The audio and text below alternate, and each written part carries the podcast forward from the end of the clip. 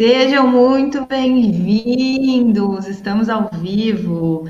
E olha, hoje eu estou com uma live super especial, já tem diversos boa noite. Eu vou dizer, hoje a gente bateu o recorde, já começou a live batendo o recorde do número de boa noites que tem aqui no início da live, de verdade. Ó, a Jaqueline está aqui dando boa noite, seja bem-vindo, Ionara querida, sempre presente também. Luiz está aqui com a gente, bem-vindo, boa noite, professor também, né? Arthur, Antônio, Roberto, Igor, Cris, querida, bem-vinda. Estava com saudade de você por aqui, pelo menos dando seu boa noite. E, e a e, Ianesca também, seja bem-vinda, queridos. Hoje a gente está aqui, então, é, eu sou Maris Caroline, a gente está aqui no Atuário Gestão de Risco Podcast, falando sobre gerenciamento de risco em finanças e algoritmos de inteligência artificial. Eu tenho dois super convidados, que é o Felipe Duarte e a Ana Paola Freire, mais conhecida por Paola, né, Paola? Isso. Inicialmente, já eu vou passar a palavra para vocês se apresentarem, então sejam muito bem-vindos. Felipe, te apresenta para todo mundo, por favor. Opa, boa noite, pessoal, tudo bem? É, me chamo Felipe Duarte, né, eu sou professor da Universidade Federal e sou atuário, tá? É, formado na UFPB, com mestrado em contabilidade e estou cursando agora doutorado em ciência da computação, né? E aí estou trazendo esse tema de inteligência artificial, unindo com o meu background em finanças, né? E atuária. Então é isso. Muito bom. Paola, querida, se apresenta para a gente, por favor. Bom, boa noite, pessoal. É, obrigada, Maris, pelo convite. Boa noite, Felipe. Ah, bom, eu, a minha formação aqui é em economia pela UFPB e meu mestrado e doutorado em ciências contábeis pela UNB. Tá? É, a minha área de atuação ela é gerenciamento de risco, no início foi na, nessa área de finanças, na, na parte de mercado financeiro, agora, agora estou é, vendo outra parte de, de, gerenciamento de risco, mas eu acho que o que eu vou trazer aqui dá, dá ainda boas pesquisas, assim como acho que o Felipe está trazendo, então a gente vai discutir aqui um assunto é, bastante interessante e eu espero que vocês participem né, ao longo dessa, dessa live. É isso. Muito bom. Gente, meu computador tá dando uma travada.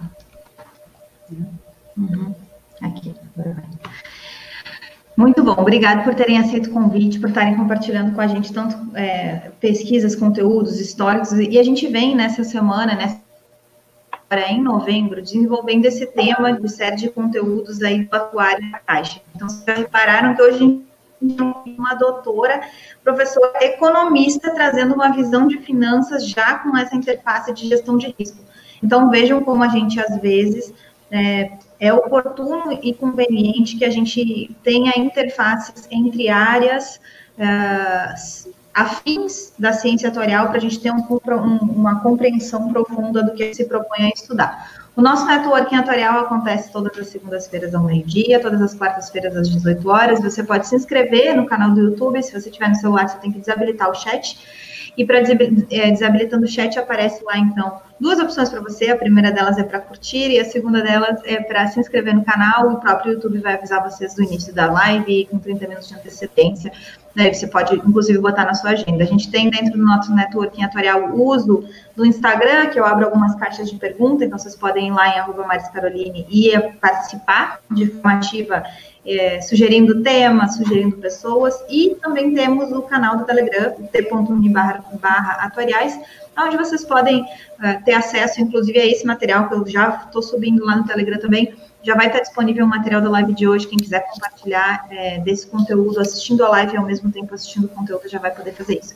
Nosso propósito aqui é conhecimento compartilhado, é produzir o conteúdo atuarial para gerar networking, é, criar as nossas conexões para solucionar gargalos sociais, empresariais e tecnológicos. A gente tem esse entendimento que a gente pode aprofundar as habilidades de gestão de risco como um conjunto de técnicas capaz de atingir esses nossos objetivos. A gente já teve a primeira abertura com a Atuária e a Caixa no dia 3 de novembro, então eu aconselho que vocês assistam essa live, está sensacional. O Marcos trouxe diversos conceitos, o Danilo e o Alexandre trouxeram uh, a, a o entendimento da CNSEG e da FENSEG, então são lives que estão com muito conteúdo. Depois, na quarta-feira, a gente teve predição de insolvência de seguradoras. Esse é um assunto que a gente atuário adora fazer predição e agora ainda não fazer isso voltado é, para a área, utilizando dados de financeiros, né, de demonstrativos financeiros, que a Fabrícia trouxe aqui para a gente. Na segunda-feira, a gente teve o IFRS 9 como centro de um dos temas que a gente pode trazer para dentro da caixa, que são as questões de contabilização de ativos financeiros e de é, como é que eu faço perdas duvidosas, né, crédito de perdas duvidosas, e o que, que o atuário tem a ver com tudo isso. Então, o Dinarte e o Felipe trouxeram esse assunto, assim, pegaram eles e puxaram para dentro da caixa. E hoje, então, a gente está aqui com o Felipe e com a Ana para falar sobre gerenciamento de risco e finanças e algoritmos de inteligência artificial. No final da live, eu vou dizer o que vem na próxima, e aí vocês já se agendem também. É, sem mais delongas, como eu gosto de falar, vamos para o conteúdo. Tá contigo, Paola, querida, seja bem-vinda, então.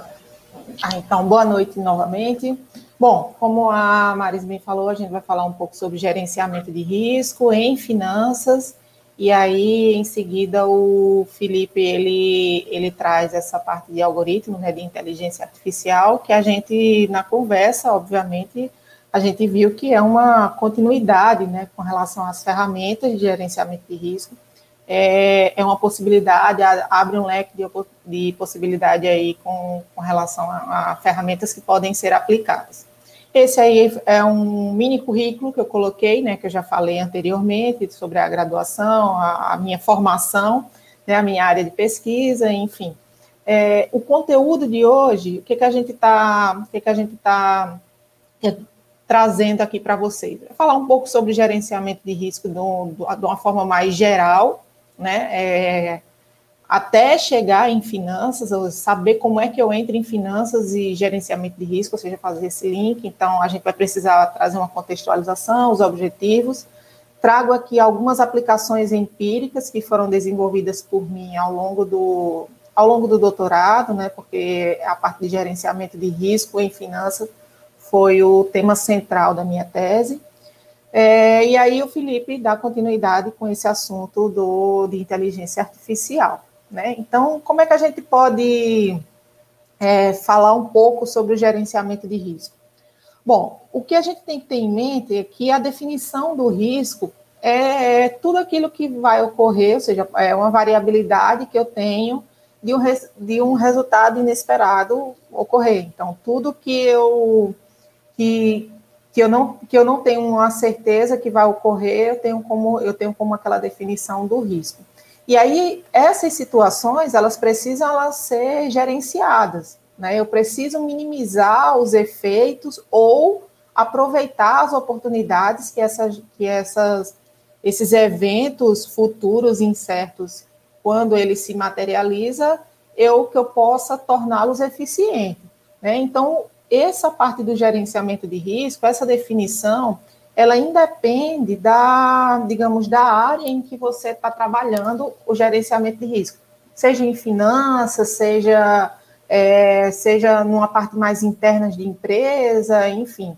Então, esse gerenciamento, na verdade, são, é, é esse um processo, né, é, dessas exposições dos mais diferentes tipos de riscos que são diagnosticados, calculados, analisadas, essas, essas digamos, essas falas, assim, nessas aplicações de, de diagnósticos, de cálculo, de análise, a gente vai ver que, que isso surge, é, isso surge dos próprios princípios do risco, da, de, de ferramentas, de, de, de, de, princípios, diretrizes que está ali intrínseco, mas que a gente, a princípio, em finanças, a gente não se apega a essas, a essas definições inicialmente.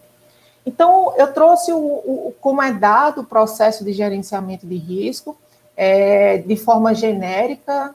É, esse processo de gerenciamento de risco, ele é explicitado na norma ISO 31000, é quem vai trazer é, uma reflexão, né, as diretrizes, como deve ser conduzido esse processo de gerenciamento de risco.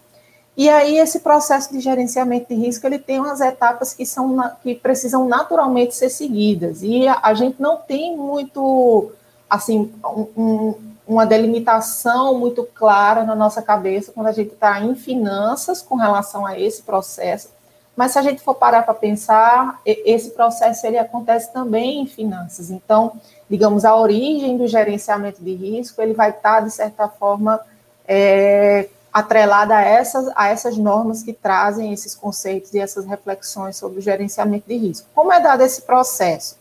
Esse processo, ele, a princípio, é, a principal característica dele é que ele deve ser contínuo, ou seja, um processo contínuo que deve ser aplicado na empresa, é, nos países ou, ou, ou, ou em qualquer estabelecimento, tá? Então, você tem um determinado contexto que você quer estudar, em finanças especificamente, a gente tem essa parte de gerenciamento de risco muito ativo nas crises financeiras. Então, quando se tem episódios de crises financeiras, a gente tem bastante essas práticas de aplicação de gerenciamento de risco.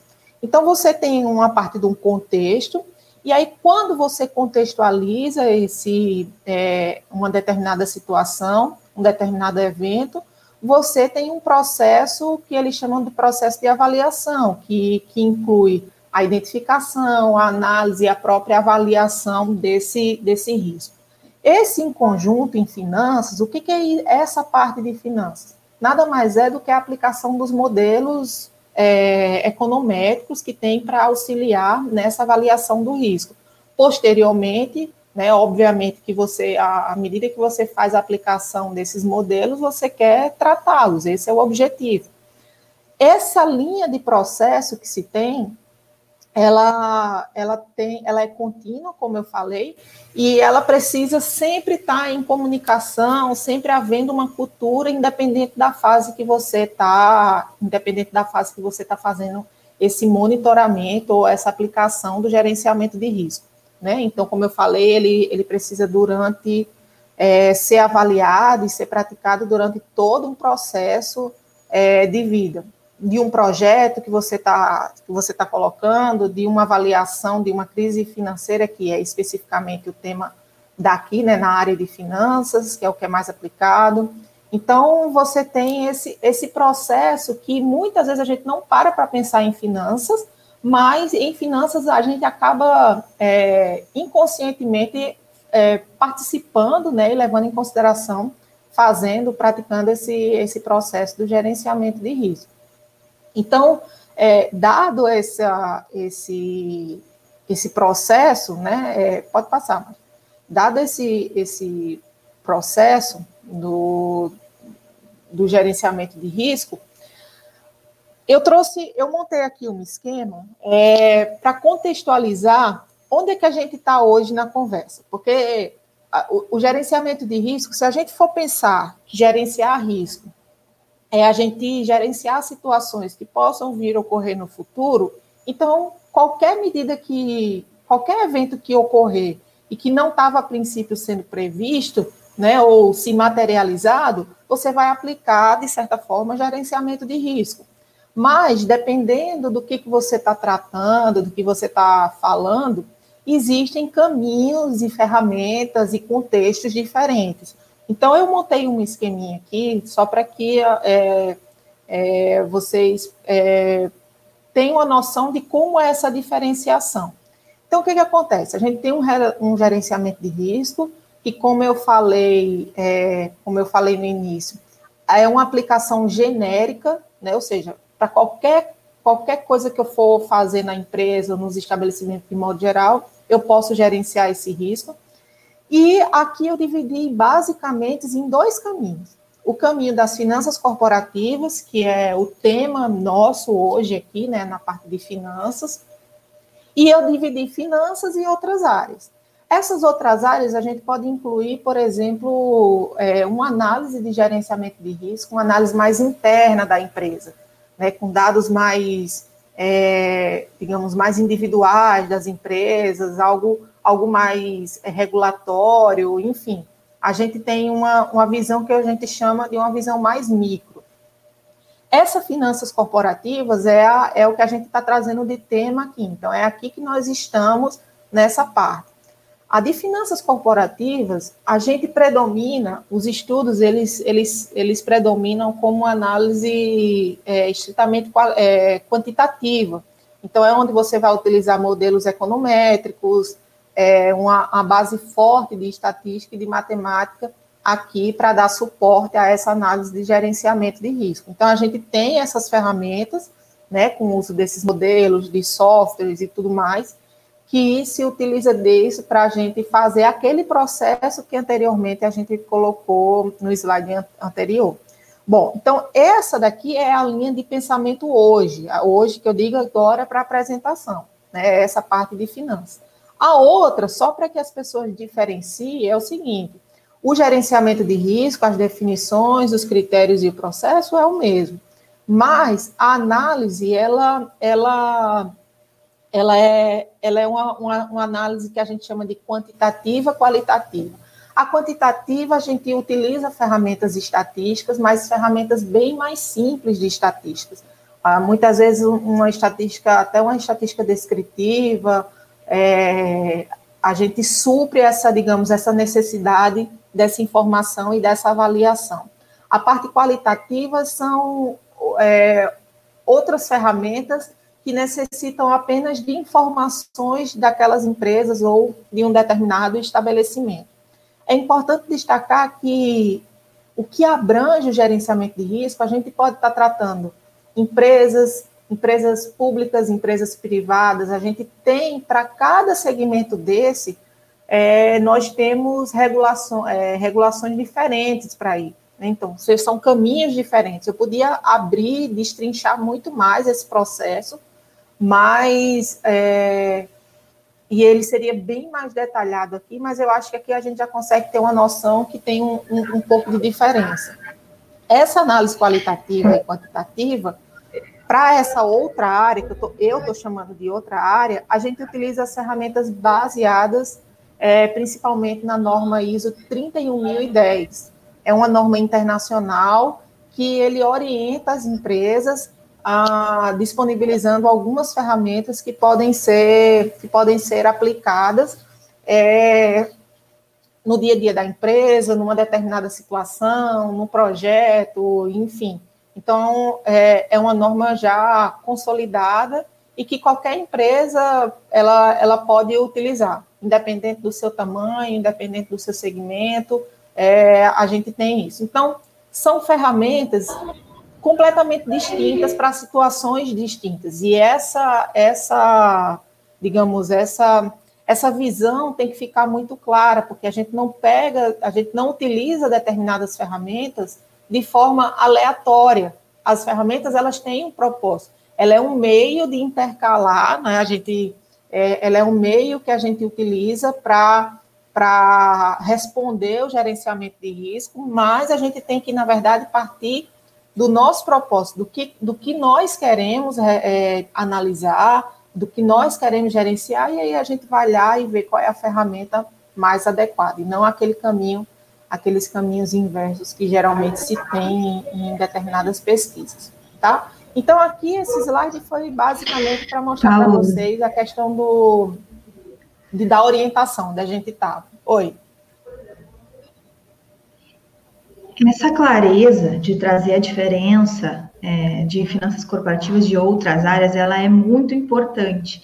A Cris, inclusive, colaborou aqui dizendo que Uh, realmente uh, reforçando né, o que tu trouxeste em relação que empresas menores é mais utilizada a ferramenta ISO 31010. Teve uma das lives que a gente fez lá no Instagram, nos meses de junho ou de julho, que a gente falou sobre gerenciamento de risco, sobre essa norma para pequenas empresas. Eu não vou lembrar mais com quem é que foi ou, com, uhum. ou em que circunstância que foi, mas eu tenho certeza que a gente abordou esse tema lá no Instagram. Então, quem gostaria de ver, pode ir lá no IGTV Ótimo. que tá, ficou gravada. Eu até acho que foi com o Tiago Jesus, só que eu, eu, a minha memória eu sempre comento aqui que é de peixe, então eu já não tenho mais certeza. Mas eu sei que a gente já abordou um pouco dessa parte diferenciada de gerenciamento de risco, porque quando a gente fala na área de gerenciamento de risco atuarial, existe até o que a gente fala do atuário tipo 4, que é o que trabalha com gestão de risco empresarial, é, adentrando com as ferramentas que a gente já possui para fazer análises mais corporativas em termos de gestão de risco da empresa, Isso. não necessariamente Isso. de finanças da forma que tu vai trazer Isso. aqui. É, então, só que a gente está muito distante do core das finanças dessas ISOs, de todas, das finanças não, da gestão de risco da, através da, do estabelecimento das ISOs. Por isso que a gente abordou lá, só que é muito importante essa clareza que tu trouxeste, que existem semelhanças, a, a, a linha de raciocínio é a mesma, mas o, existem diferenças importantes. Então, essa clareza aqui, gente, quem, quem é, realmente uh, atenta para esses detalhes faz muito muita importância, né, para seguir aqui no, no raciocínio. Então, eu queria também deixar já registrado a, a clareza que está aqui nesse slide, eu achei interessantíssimo de verdade. Mas vamos seguir. Ah, obrigada. Bom, então, o que, que a gente vai, o que, que eu trouxe aqui? Agora, bom, já identifiquei em que parte da, do gerenciamento de risco eu estou tratando aqui na, na live. A gente vai esquecer aquela parte das ISOs e vai trazer agora da ISO e vai trazer agora a parte de gerenciamento de risco dentro de finanças. Então, alguns conceitos, o objetivo é diferente, porque o contexto é diferente, né? Então, qual é o objetivo, mas qual é o objetivo geral é, do gerenciamento de risco? Bom, eu tenho que minimizar as minhas perdas né, existentes ou aproveitar as oportunidades que podem existir também em uma determinada situação, uma de, uma, é, de, acordo uma, de acordo com uma determinada tomada de decisão.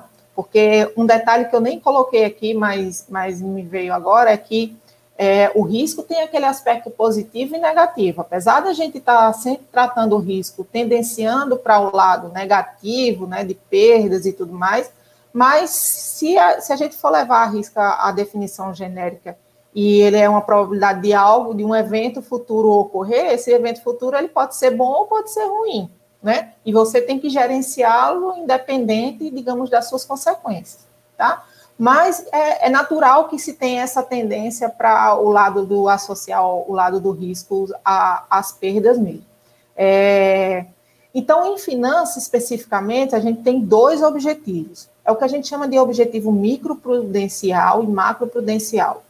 Quando a gente aplica ferramentas de gerenciamento de risco, é, a, gente vai, a gente precisa tratá-los. Então, a gente está aplicando porque a gente está identificando aquele risco e a gente está querendo tratar mas a gente vai tratar de duas maneiras dependendo do contexto.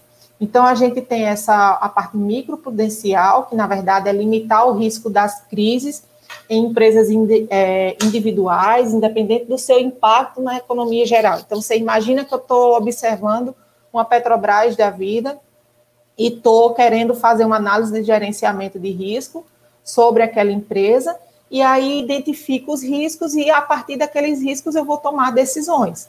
Quando eu tomo essas decisões, é, quando eu tomo essas decisões, eu tô, eu estou generalizando, dizendo, olha, eu vou tomar uma medida microprudencial. Por quê? Porque é específico ali para aquela empresa, específico para aquele setor que não vai afetar o, o, o ambiente econômico como um todo. Né? É, então, por outro lado, a gente tem o macro prudencial, que, na verdade, é, são perdas significativas em termos de produção real para a economia. Então, é quando eu estou trabalhando, por exemplo, uma análise de gerenciamento de risco entre países, é, entre, entre setores, ou seja, a gama é muito maior, a complexidade é muito maior. Então, quando eu estou gerenciando risco, eu preciso saber qual é o meu objetivo. Ora, se é o meu objetivo mais micro, ou seja, as regulações, digamos, internas, é, que afeta aquela empresa ou aquele setor ou algo mais ou algo mais geral, né? Então eu tenho essa, essas duas definições, esses dois propósitos em, em finanças, tá? O micro e o macro prudencial. Bom, o que, que a gente tem aqui? Como eu falei no início, é, a gente trabalha gerenciamento de risco em finanças, principalmente em consequência da, das crises financeiras que se tem, né? É, então, você tem esses, esses, episódios de crises financeiras que não são episódios frequentes, e isso é um, um, um problema para os, os, modelos econométricos, porque você, como não tem uma frequência muito grande, você não tem, digamos, como aplicar ou captar esse, esse gerenciamento de risco de forma muito contínua.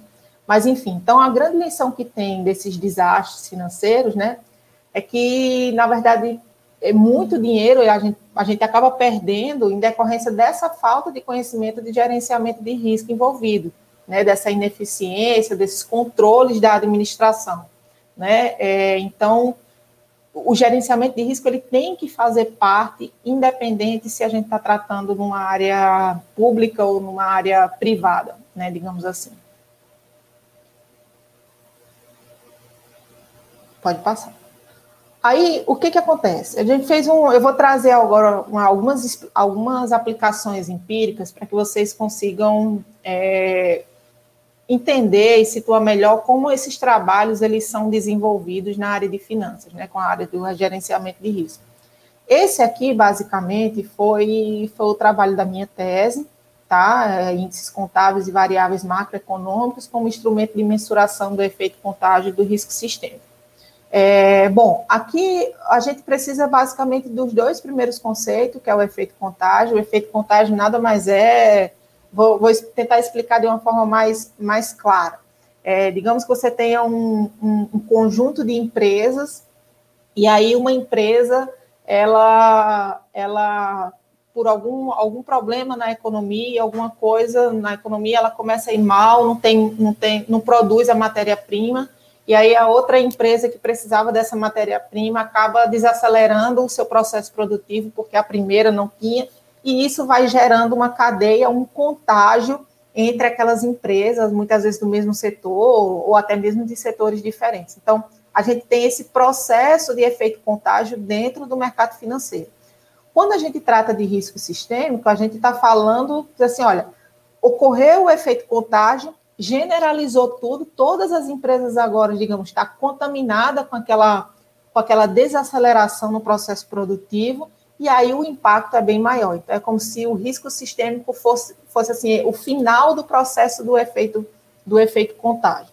Mas isso a gente não quer que ocorra. Por exemplo, um, grande, uma, uma grande exemplo disso aqui foi exatamente a, a crise lá do subprime, em 2008, quando os Estados Unidos, né, é, teve, um, teve aquele episódio da, das hipotecas, aquelas casas hipotecadas, e enfim, aquela, aquela parte toda, e aí foi se espalhando para o mercado mundial como um todo. Quando a maioria estava em colapso, os mais relevantes, a gente tratou ele como aquilo, como um, um episódio de risco sistêmico naquele momento. Tá? Então, só para contextualizar, qual foi o objetivo da tese? Foi mostrar que elementos não só, digamos, macroeconômicos, é, afetam e, e, e, precisam entrar na numa análise de gerenciamento de risco, mas os instrumentos ligados aos índices contábeis, que eu estou chamando aqui como os instrumentos micro, é, eles precisam também fazer parte dessa, dessa avaliação. Então, o modelo que eu utilizei foi um modelo que foi desenvolvido em 2016 pelo Adrian e o Brunemeyer, e é uma extensão do modelo mais famoso que se tem de gerenciamento de risco dentro do é, dentro desse contexto dessas ferramentas, né? A gente tem o VAR, que é o Value at Risk, que na verdade ele ele ele é, calcula o risco individual da empresa, mas o COVAR ele veio com uma diferença que ele calcula o risco relativo. Então é como se você imagina duas empresas no mercado financeiro eu tenho, eu tenho, digamos, uma Petrobras e tenho uma Vale. Por exemplo, o quanto de risco que a Petrobras pode causar para a Vale ou o quanto de risco que a Vale pode causar a Petrobras. Quem, quem causa mais risco com quem aí? Ou eu posso pegar o quanto de contribuição que a Petrobras causa de risco para o mercado financeiro ou inversamente. Então, a gente tem uma proporção de risco. Uma coisa é eu estar analisando o risco individual, e aí quem quiser, digamos, investir em carteira, em alguma coisa do tipo, vai dizer assim, não, aquele risco da, digamos, da Petrobras está muito alto, eu não quero. Uma coisa é você fazer esse tipo de análise, outra coisa é você saber assim, olha, essa empresa ela tem um risco muito alto e ela impacta de forma muito forte em outras empresas. Não, aí já é outro tipo de análise. Então, esse modelo, ele traz basicamente isso. Só que o que, que acontece? Inicialmente, o modelo proposto, ele só levava em consideração o retorno em variáveis é, macroeconômicas, taxa de juros, spread, volatilidade, essas coisas. Não levava em consideração variáveis é, contábeis, nesse caso. E aí, estudando, que aí vale a pena falar, porque é um, um episódio muito interessante que a gente não viu na, na maioria das explicações em 2008.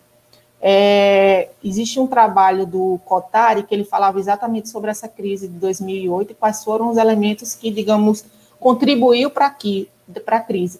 E aí eles chegaram à conclusão que um dos, um dos, um dos elementos que, que mais afetaram era exatamente os, o aspecto contábil da empresa. Então, é, a parte regulatória bancária, que era muito frouxa, a parte de normas, isso não é uma questão macro, isso aí é uma questão micro, está ali, é uma questão interna do banco, como o banco está procedendo e tudo mais. Né? Então, pegando esses trabalhos, esse, esse fio na meada, a gente trouxe para cá essas informações. E aí a gente observou, comparou com o modelo inicial e observamos que quando você pratica gerenciamento de risco, você tem que levar em consideração fatores macroeconômicos e microeconômicos. Né? Nesse caso aqui, a gente trabalhou com setores, ou seja, qual era o setor da economia que mais afetava o mercado financeiro como um todo. Por que, que a gente faz isso? Onde é que entra o gerenciamento de risco aí? Ora, você imagina que o setor de energia elétrica, por exemplo, ele é muito, ele é muito volátil, tem uma identificação de uma contribuição de risco muito grande. Quando o governo olha para esse tipo de informação, eles, opa, peraí, setor de energia elétrica está associado diretamente com a, com a produção econômica, é uma sinalização de se a economia está indo bem ou não. Então, eu preciso fazer uma medida macroprudencial a partir daquele resultado do gerenciamento de risco, de modo que esse mercado não sofra grandes impactos ou uma certa volatilidade é, em decorrência de, de fatores é, exógenos. Então, o gerenciamento de risco ele vai entrar exatamente naquelas medidas macroprudencial e microprudencial que a gente tinha falado. Mas eu só posso aplicá-las a partir do momento em que eu identifico esses riscos. Tá? Então, esse foi um primeiro trabalho que a gente desenvolveu, aliás, desculpa, esse foi o trabalho da, da tese que foi desenvolvido. Eu posso ter outras perspectivas, né? Eu posso ter outras perspectivas, ou seja, eu posso utilizar o mesmo modelo, mas com contextos diferentes. O que foi que eu, o que foi que eu analisei nesse daqui? A base teórica, o entendimento teórico é o mesmo. A diferença é que eu, eu confrontei as principais empresas. Então, eu trabalhei exatamente com as empresas mais líquidas é, do mercado e confrontei quem afetava quem de forma mais proporcional. Então, olha, digamos, uma Magazine Luiza da vida ele tem um impacto de gerência de, de risco maior na Petrobras do que o inverso. Por que, que isso aqui é importante? Qual é a relevância desse tipo de análise? Olha, se você é um investidor e você quer observar, é, fazer a sua diversificação de carteira, esse tipo de informação, ela é totalmente pertinente para a sua análise. Então, quando eu observo é, qual é a empresa que mais, digamos, mais contribui com o risco dentro do mercado, Obviamente eu vou fazer uma análise mais profunda e vou dizer assim, olha, eu não quero essa daqui porque essa daqui ela tá, ela tem um risco muito alto aqui para minha empresa. Enfim, eu consigo é, assessorar na hora da diversificação é, da, da, análise financeira, né, na hora.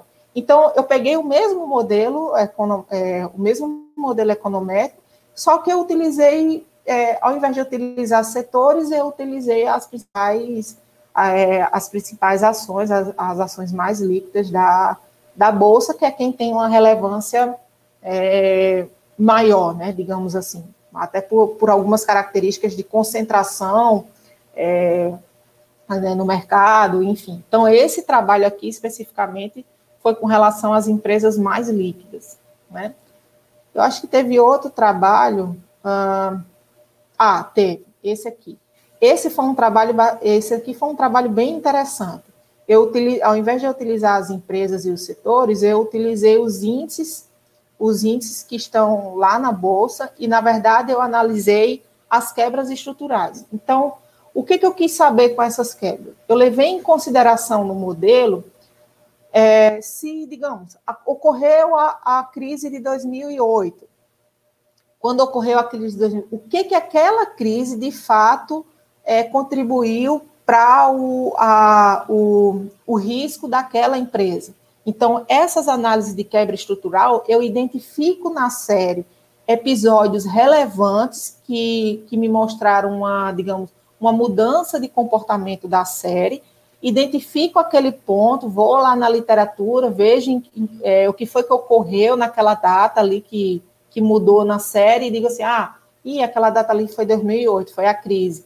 E aí eu levo para dentro do modelo é, essa informação e digo, olha, será que realmente foi isso aqui que contribuiu para o risco ou não, ou não teve se ou não teve significância ou não. Então, nesse ponto especificamente, eu trabalhei o, o, o, que na, o que foi revelado na série ao longo de um determinado período. Então, eu observei o que foi o que foi mudado, a estrutura que foi modificada na série, captei aquela informação, transformei numa variável dano e, e observei se aquela variável ela foi significativa ou não para influenciar é, no gerenciamento de risco. Né? Então, essa foi a ideia do, do trabalho.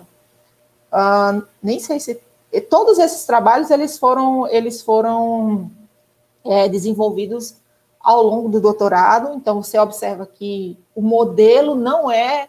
A gente tem uma. Eu acho que até tem aluno meu aqui que já deve ter escutado isso. Né? É, o modelo, a gente não pode partir do modelo. Você está vendo, eu estou partindo do mesmo modelo aqui, mas eu estou com situações, contextos completamente diferentes aqui, né? Completamente diferentes.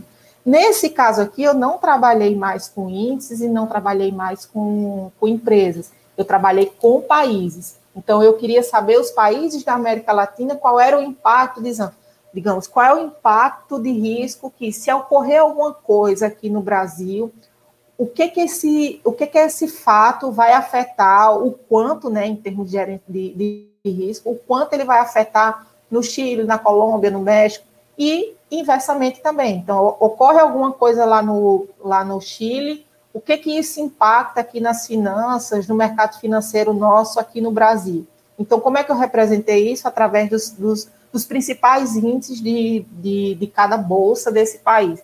E aí a gente foi observando essa, essa dinâmica aí. Isso mostra, mostrou que o Brasil, ele é, ele é, na época, né, com os dados, fortemente consolidado, é, consegue, é, digamos, sustentar uma certa, algumas situações decorrentes de, de fatores externos de outro país, enfim. Então, foi outra visão que a gente, que a gente é, teve aqui no, é, utilizando essa parte de gerenciamento de risco. Então, essas técnicas, o que, que acontece? Eu, eu mostrei essa técnica especificamente, mas abrindo um leque de oportunidades, né, de possibilidades de, de aplicação é, dentro sempre de mercado financeiro. E essas técnicas, elas na verdade, elas evoluem, né? É, e sempre usando a matemática, sempre usando a estatística.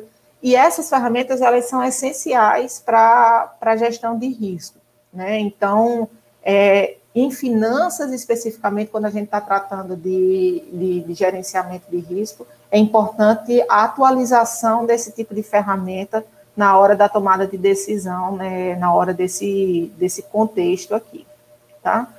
É,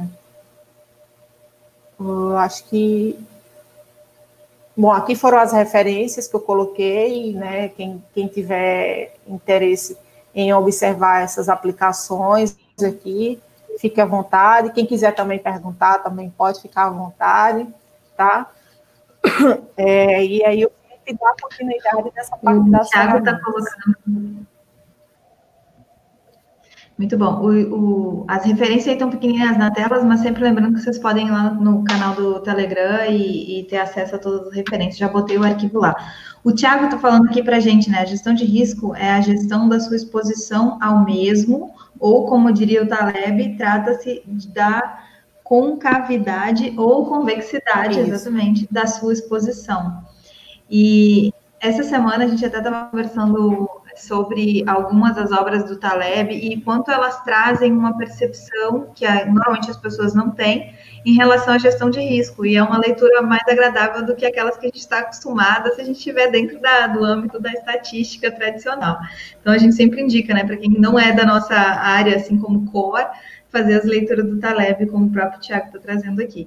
Crises com falta de é. insumos na academia produtiva. Muito bem, colocando quando você estava trazendo essa análise em relação a essas crises. E Narcisa, querida professora, dando boa noite. Muito bom. Muito obrigada pela tua exposição. É, vou botar a tela. Vamos, vamos com a tua? Quer que eu bote aqui? Aí. Aí. Posso colocar tá aí, aqui, sua aí. se você quiser. Não, tá, então. Vou colocar. Então, assim, é, eu acho que, que casa muito o tema, porque até o, o, rapaz falou aí da questão da convexidade, né, e da concavidade, isso basicamente traduz o seguinte, coisa interessante, é você buscar riscos que não causam ruína em você, né, ou seja, riscos que podem causar benefícios, né, não ruína. Então, esse é um dos, um dos, um dos assim, uns raciocínios muito interessantes, principalmente para o atuário, porque a gente está trabalhando com risco, a gente tem que buscar oportunidades, né? Oportunidades que levem esse risco para cima, ou seja, para o crescimento, não para a destruição, né? E aí, uma das ferramentas que a gente utiliza basicamente hoje, estatísticas, matemáticas e computacional, né? Então, acho que Paula falou muito dessa questão da explicação, do entendimento né, dos fatores que estão relacionados ao risco é, do que está causando, por exemplo, esse contágio, né, a, as correlações entre as empresas, o seu risco. E, e aí ela utilizou modelos estatísticos, né, econométricos, o que é muito válido, principalmente para essa finalidade. Né. E aí, é, eu vou falar um pouco mais sobre essa questão da inteligência artificial, e aí a gente não está tão preocupado em si com a explicação dos fenômenos. Né. Isso é é uma coisa, uma distinção que a gente faz. A estatística pode ser utilizada para inferência, né, para você tentar entender os fenômenos, assim como para predição, para previsão. Na inteligência artificial, é, a gente usa para quase tudo, né, mas principalmente para previsão. E aí eu vou iniciar aqui, já acho que já falei quem eu sou, né, só para deixar claro que minha área de pesquisa hoje em dia é inteligência computacional mas eu estou fazendo aplicações basicamente em finanças, né, em previsão de mortalidade, né, minhas áreas estão relacionadas a isso, e aí, basicamente, em gestão de risco, tá, na área atuarial. Eu tenho que trazer, para antes de explicar o que eu vou, essa questão da, da aplicação da inteligência, é, falar um pouco sobre o que de fato é inteligência artificial, né, porque muito se discute é, que seria a tentar reproduzir a inteligência, né, humana, essa capacidade de aprender é, de uma forma geral. Mas não é tão isso em si, você não tem como reproduzir autonomia, né, inteligência humana. Mas envolve mais a questão de você conseguir é, gerar softwares, né, programas, agentes ou máquinas, as quais calculam ações para atingir é, de forma eficaz e segura né, os seus objetivos, tá? Então, ele se adapta a, a intenção é você gerar máquinas, né, os algoritmos, que se adaptem ao ambiente né, de forma eficaz para conseguir alcançar seus objetivos. Né? Isso é uma tradução livre aqui do, do livro muito a Bíblia né, da inteligência artificial do, dos autores Russell e Novich.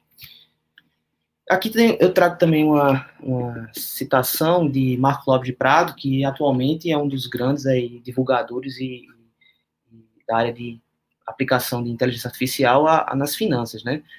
Ele diz basicamente o seguinte: não é a você aplicar as melhores técnicas, os algoritmos mais complexos, o estado da arte, que você vai fazer você rico né, na área financeira. Isso pode pensar no seguinte: não é você, ah, vou conseguir traduzir todos os modelos dos artigos e vou utilizar os melhores e vou conseguir gerir de forma mais eficaz o meu risco e vou conseguir enriquecer com isso. Não é só isso, né? Você tem que utilizar essas ferramentas juntamente com alguma base, alguma base teórica, é, e também uma base, um raciocínio, por exemplo, econômico desse, dos fenômenos, um raciocínio comportamental, tá? Então, esse é um, um detalhe muito importante. A inteligência artificial tem que ser utilizada basicamente com um fundamento, não por si só, né? Não um, um, uma evidência de você, ah, eu vou iniciar só com métodos, né? Botar métodos e tentar resolver problemas. Não, eu tenho que partir de uma ideia. Trago aqui alguns livros né, da aplicação para motivar vocês. É, esses são alguns livros que eu já dei uma olhada, não li todo o livro. Esse aqui, basicamente, eu consegui só os, se não me engano, dois capítulos, porque ele ainda está em produção, mas é bem interessante. Então você tem uma, hoje uma, uma área muito interessante que está sendo amplamente divulgada, né, que é a inteligência artificial em finanças. Então, é algoritmo de, inteligência é, para fazer previsão, para fazer classificação, para fazer é, recomendação de, de, de, perfil, né, o que é que você vai recomendar de investimentos, para fazer segmentação. Então, tem uma área muito grande, tá? Periódico, né, eu trouxe... Oi, fala. Felipe, fazer uma pergunta aqui. É, eu tenho a maioria desses livros aí, de tanto que eu recebi de compartilhamento de alguns grupos, né? Me chama atenção na área de inteligência artificial, como há um compartilhamento de, é, de livros em, em PDF mesmo, através de grupos e tudo mais. Mas eu, olhando assim agora, eu não sei a resposta, não sei se alguém também aqui da nossa audiência sabe, talvez eu vá fazer uma pergunta muito é, iniciante ainda, mas se tem uma coisa que eu acredito na minha na vida é que a gente deve perguntar quando a gente não sabe alguma coisa, porque a gente para, deixa de ser ignorante depois que a gente perguntou. O porquê existe essa associação com animais na capa de a metade deles aí que estão na tela? Tem alguma, ah, alguma é, razão? É, é o, o, CEO da empresa, o Riley, né, dessa, dessa, dessa empresa, ele, ele gosta de animais e coloca nos, no, nos livros mesmo é uma prática que acontece. É, é interessantíssimo, porque esse livro de tecnologia, boa parte tem esse, esse comportamento, né? Mas você pode ver que é da mesma, mesma editora, né? O'Reilly aqui em cima, todos os livros. Ah, tá, entendi.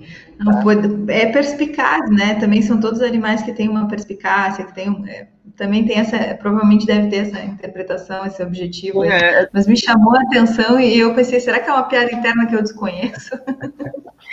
O, o Maris, é. talvez seja também porque é, nós usamos os animais, nós, os pesquisadores, né?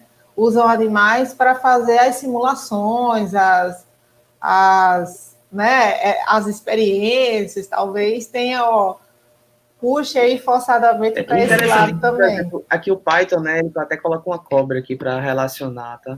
É que é interessante também. Mas assim, é, eu sinceramente não sei se existe por trás alguma coisa lógica para a escolha de animais. Mas pelo que eu entendi é que ele gosta mesmo, o, o editor lá, o chefe, ele gosta de animais e, e, coloca nas capas. Né? Então é interessante porque você vê logo o bichinho, né? E entende que esse livro está relacionado a isso. Mas não é só a inteligência artificial, tá? A, né, é na área de tecnologia mesmo. Entendi. Muito bom. Aí eu também trouxe alguns periódicos para vocês conhecerem, principalmente na área de é, inteligência computacional, né, inteligência artificial, previsão, na área de finanças, que basicamente eu estou estudando e que são os periódicos, né, que trazem o estado da arte dos modelos, das técnicas, tá? Então você tem aqui esse periódico aqui, International Journal Forecasting, ele tem muita publicação para os atuais, é muito interessante, economistas e, e, e financistas, pessoal que trabalha com finanças, porque eles trazem os modelos e traz competições, de resultado de competições, de previsão, é muito interessante. Neurocomputation, Neurocomputing Applications, Neural Networks, Pattern Recognition são focados basicamente em modelos de é, aprendizagem de máquina, machine learning, redes neurais, mas eles têm muitas aplicações em finanças, tá? Então, se você é, ir a fundo e buscar os artigos, você vai encontrar muita aplicação em finanças, tanto gestão de portfólio, quanto previsão, tá? É muito comum, pessoal, inclusive porque a área de finanças envolve muito dinheiro, então você vai ter muita gente também buscando esse campo, né, na área de inteligência computacional, certo? Tem mais periódicos, não são só esses. Existe um periódico recente também que, inclusive, é um dos foi fundado por Mark Locke de Prado e outros editores, que é The Journal of Financial Data Science. Ele cita, ele fala bem específico assim que a ciência de dados financeira ela é específica, ela é bem diferente, você não pode generalizar de uma forma geral como acontece, porque a ciência de dados surge, né, juntamente com, é, principalmente com o deep learning, né, com a, a, essa utilização da inteligência artificial, principalmente para reconhecimento de imagem, de voz, de vídeo, de texto, né? Então ele faz essa distinção. A gente tem que ter cuidado com essa essa utilização. Vamos estudar um pouco ciência de dados voltada para finanças, então é um periódico muito bom. Soft Computing, tem muitas aplicações também. Swarm Intelligence, que é uma área que eu estou estudando recentemente. São uma coisa que é muito interessante, algoritmos bioinspirados, tá? Então, o pessoal ele entende o comportamento da natureza dos animais, como eles trabalham cooperativamente, né, o coletivo, entende a inteligência coletiva. Então, você tem uma, você tenta é, reproduzir aquela inteligência coletiva de bandos, né? Você tem bandos de pássaros, né? De é, cardume de peixes. Você tem até Firefly, né? Que é o eu esqueci o nomezinho agora em português, que é o vagalume também. Existem vários animais que eles tentam mapear esse, esse, esse comportamento. Né? É interessantíssimo porque você tem a coletiva, a, individual dentro desses algoritmos e o, do aprendizado mesmo, que você aprende com si próprio, né? E com a, aprende com o coletivo. É muito interessante. É, também tem dois periódicos que são preprints, né? O pessoal publica antes de ir para algum jornal de, é, desses que eu falei anteriormente, o Archive, muito bom. Você vai encontrar a área de gerenciamento de risco e finanças, é, de algoritmos também. E o SSRN, voltado para muito para economia e finanças, tá? Esses são periódicos muito bons, você vai encontrar atualmente muito dessa área de gerenciamento de risco e de finanças. E aí, uma coisa interessante que a gente quer saber é, certo, mas onde é que a gente aplica essa inteligência, né? Tá, aqui é o mundo. Inclusive, cabe a você tentar encontrar uma forma de aplicar nas finanças, no gerenciamento de risco, nos investimentos, né? Eu trago alguns aqui só para é, mostrar o que já, é, que já vem sendo feito, né? Que, caso a organização de portfólio, isso é utilizado há muito tempo, inclusive a gente utiliza hoje, né, algoritmos bioinspirados, como eu falei de Swarm Intelligence, para fazer a gestão de portfólio, selecionar lá os pesos, né, do, dos seus ativos, essa gestão de risco mais voltada para uma, uma perspectiva né, do investidor, é, ela é muito utilizada. A LM, né, os atuários aí conhecem bastante a LM.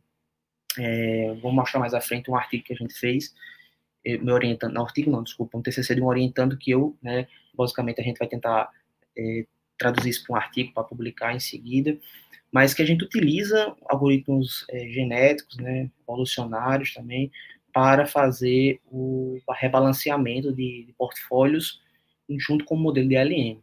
Tá? Segmentação e classificação de riscos, muito utilizado, porque você tem os algoritmos que fazem o mapeamento dos padrões e conseguem segregar de forma adequada, com base no que você coloca né, nos dados. Precificação de opções, você tem a aplicação dos algoritmos, algoritmo de negociação, né, que está muito aí é, em voga hoje em dia. Boa parte das negociações são derivadas de algoritmos. Análise de fatores de risco, até que eu mostrei um livro ali que seria é, Machine Learning to Factor Investing, né, que é investimento fator, com base em fatores de risco. E aí você utiliza modelos de Machine Learning, né, que é uh, uma sub-área da inteligência artificial. Previsão de séries financeiras, aí também é muito utilizado, né, você pode fazer previsão de risco, previsão de receita, despesa, preço, direção do preço. E o que você tiver como séries temporais, né, você pode tentar utilizar esses algoritmos, tá? Nowcasting também, que é uma coisa muito utilizada, ela é a utilização do não é, a, nem a, é diferente do forecasting, que é para frente, o nowcasting é o agora. Então você tem que ter um sistema muito poderoso para fazer o mapeamento das informações instantâneas e saber basicamente no instante presente o que é está acontecendo, por exemplo, como inflação, como consumo, tudo isso pode ser realizado e é realizado hoje em dia né, pelos grandes centros, nos grandes centros financeiros, tá? Então você tem que utilizar a inteligência artificial porque não tem como você partir aí de fato de uma ideia, de um modelo estatístico, porque você não tem é, um, uma especificação adequada, né? No caso é mapeamento de padrão mesmo, identificação do que está ocorrendo. Identificação de anomalias, aqui é muito importante para a gestão de risco, né? Você identificar o que de fato diverge ali do normal, tá? o que pode ser para um ganho, né? Como também pode ser para evitar perdas. Né? Detecção de fraudes, né? Na área de, de, é, de, por exemplo, cartão de crédito, na área de seguros, você pode ter na detecção de fraude de seguros, né? É mais voltado para essa área, mas você pode ampliar isso para outras áreas nas finanças também. Então, aqui é uma área muito grande mesmo de aplicação, tá? Aí eu vou mostrar um pouco alguma coisa. Vou te interromper para comentar ali que, ó, que o Antônio ia perguntar exatamente a mesma coisa, é, a crise ia perguntar exatamente a mesma coisa, mas o Antônio deu uma boa resposta também, porque a inteligência artificial, deixa aqui, a inteligência artificial, ela reproduz a inteligência dos animais também. eu achei oportuno. E essa questão das, dos tópicos de aplicação que tu trouxeste é um dos principais desafios quando a gente tem um conhecimento novo, é quando a gente enxerga uma nova aplicabilidade, é que ele de fato se torna útil. Né? Então, trazendo aí os exemplos, já fazendo algumas comparações com mercados seguros e nossa área de gestão de risco, economia e tudo mais, é que a, a gente verdadeiramente pode aproveitar esse conhecimento. Então, é, de novo, é essencial em compreender esses campos de aplicação e enxergar novos. Quanto mais enxergar novos, mais a gente vai estar tá dando, é, difundindo, podendo difundir esse tipo de conhecimento. Eu até anotei também para fazer um, um, uma com o que Paola falou dessa questão do risco de contágio, né? E isso é importante porque você pode utilizar para detectar esses padrões de risco de contágio, além das informações contábeis, né? Ela pode expandir isso para questões é, mais individuais até, informação que você tem é, hoje publicada, por exemplo, pelo, uh, pelo governo, né, pela, pelas é, pesquisas de opinião, pelos uh, devices, né, o esses smartphones tudo, sociais, você hoje tem uma possibilidade muito grande, muito grande de investigar esses esses riscos né, de contágio. Então, se você identifica uma cadeia aí de conexões, por exemplo, o pessoal que trabalha com grafos, né, análise de grafos, e utiliza muito em redes sociais para entender como são as relações entre os indivíduos. Você usa algoritmos aí de inteligência para entender essas relações, e aí pode ver esses links né, de contágio entre empresas, entre indivíduos, redes sociais, né, você faz um, um uma, uma salada de frutas de base de dados, assim, né? Isso é importantíssimo para utilizar hoje em dia. Aí eu trago aqui algumas coisas que eu fiz até agora com, né, é, com meus colegas de trabalho. Eu, mais recentemente, a gente trabalhou com é, algoritmos de enxames de partículas que são bioinspirados, né? É, em previsão de séries temporais em ambientes dinâmicos, tá? Isso aqui é uma coisa muito interessante, porque quê? Porque ambiente dinâmico significa isso, né, em termos práticos? Seria a mudança mesmo na distribuição dos dados, ou seja, é como se você estivesse avaliando uma, uma mudança no padrão, né, entre os períodos. Então, eu tenho que entender como é que funciona aquela série, né, aquele, aquilo que eu quero fazer a previsão, e tentar criar algoritmos para conseguir, né, que eles consigam entender né, essa mudança de ambiente ao longo do tempo.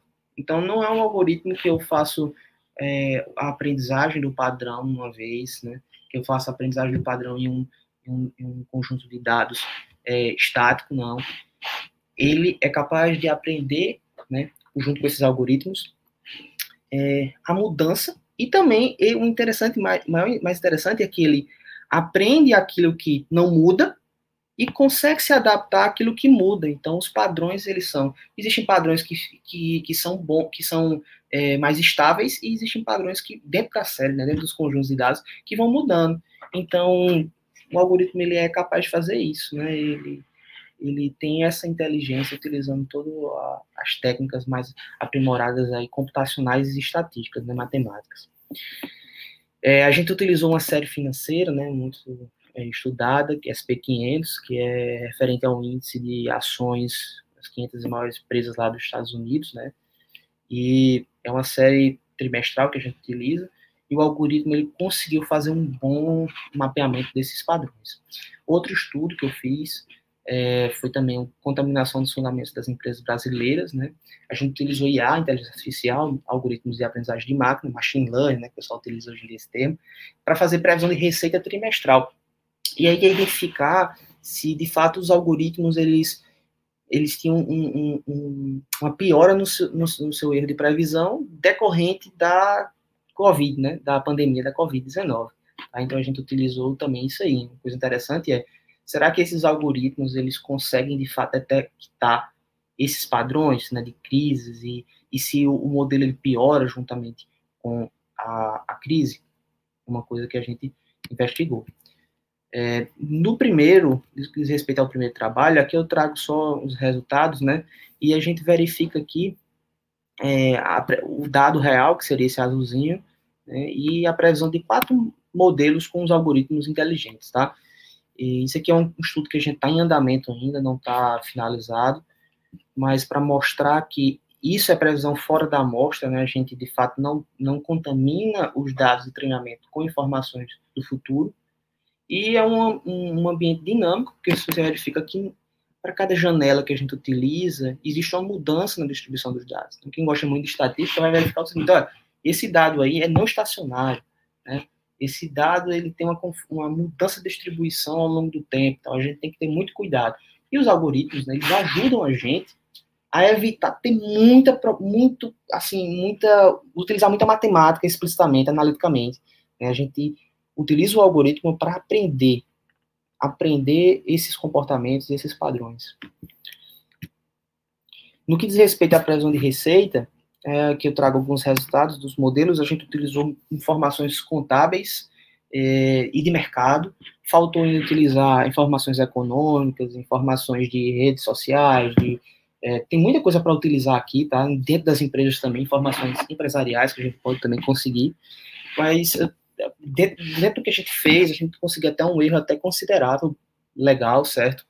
É, e os modelos mais utilizados que a gente, nos melhores modelos, desculpa, né? foram o LGB, que é um gradient boosting, é um modelo que é muito bom para dados tabulares, tá? É, ele desconsidera efeitos temporais, mas consegue fazer o mapeamento dos padrões. O Random Forest também, né? Esses dois modelos aqui, eles estão vencendo muitas competições na área de previsão. E a rede neural acabou sendo ruim no caso específico. Né? A gente fez um, obviamente a gente fez um, um tratamento bem é, conservador no que diz respeito à metodologia, mas inclusive a rede neural ela aprendeu, ela, ela é, acabou decorando os dados, foi interessante, né? É, ela overfitou, um termo mais técnico, né? Ela, ela incorreu em overfitting, né? Que é o sobreajustamento. Isso seria decorar o padrão dos dados. Então, ela não consegue generalizar. Quando você verifica que o erro, comparado aos outros modelos, a rede neural não foi legal. E isso é interessante porque a rede neural hoje é a mais utilizada, né? Eita, desculpa, saiu aqui. A rede neural hoje em dia é uma das principais ferramentas para a inteligência artificial. Mas ela não é essa panaceia, né? ela não resolve todos os problemas. Existem alguns tipos de dados que apresentam estruturas que não são interessantes para determinado tipo de modelo. E a gente tem que ter esse, essa ideia, né? Ou seja, a gente estuda muito por causa disso, né? para entender isso aí. Não é só jogar o algoritmo que ele vai aprender tudo. Não, a gente tem que saber adequar e escolher quais são as estratégias a serem utilizadas em cada tipo de problema. A gente fez uma validação cruzada, né? a gente é, fez toda a, a, a, busca por parâmetros livres, tentou evitar ao máximo os vieses, mas inclusive a rede neural acabou sendo prejudicada nesse estudo.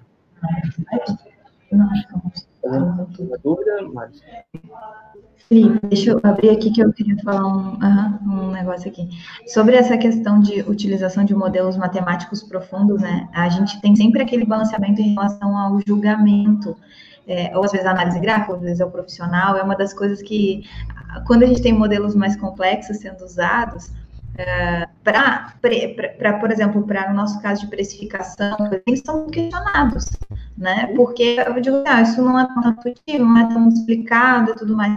Então, é um trade que tu trazes aí, que quando eu quero utilizar para uma previsão específica e eu entendi o porquê que eu estou usando aquilo ali, ele não precisa fazer sentido, eu não estou na busca do porquê, tudo bem. Mas quando a gente vai estar na busca do porquê, aí a gente começa a ter esse, essa, esses, esses, questionamentos recorrentes, né? Então é bem oportuno, por o exemplo que tu trouxeste ali, onde eu tenho o índice, né, o SP500, uh, ah, é bem claro, né, que a gente já entende, olha só, é, onde eu posso utilizar uma matemática mais profunda, um algoritmo mais profundo de previsão, de teste, eu vou com isso.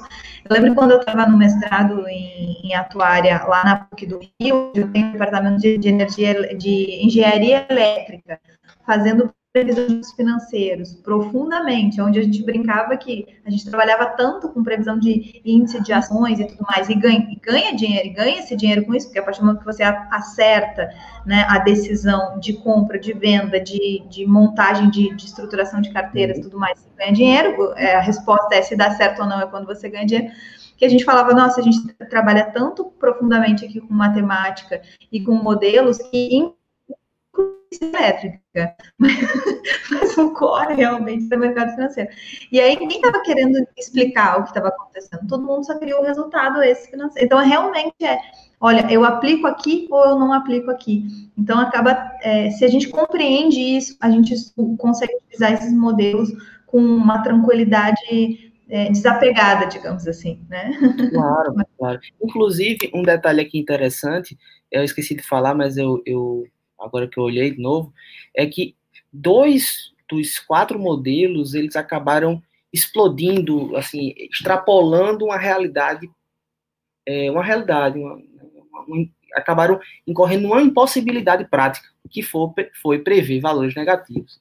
E isso é um detalhe que a gente precisa ensinar, né, que não, de fato eu não, eu não me atentei a isso, ensinar, né, o algoritmo para que ele não faça isso, né? É uma das coisas que eu vou fazer para melhorar esse trabalho também.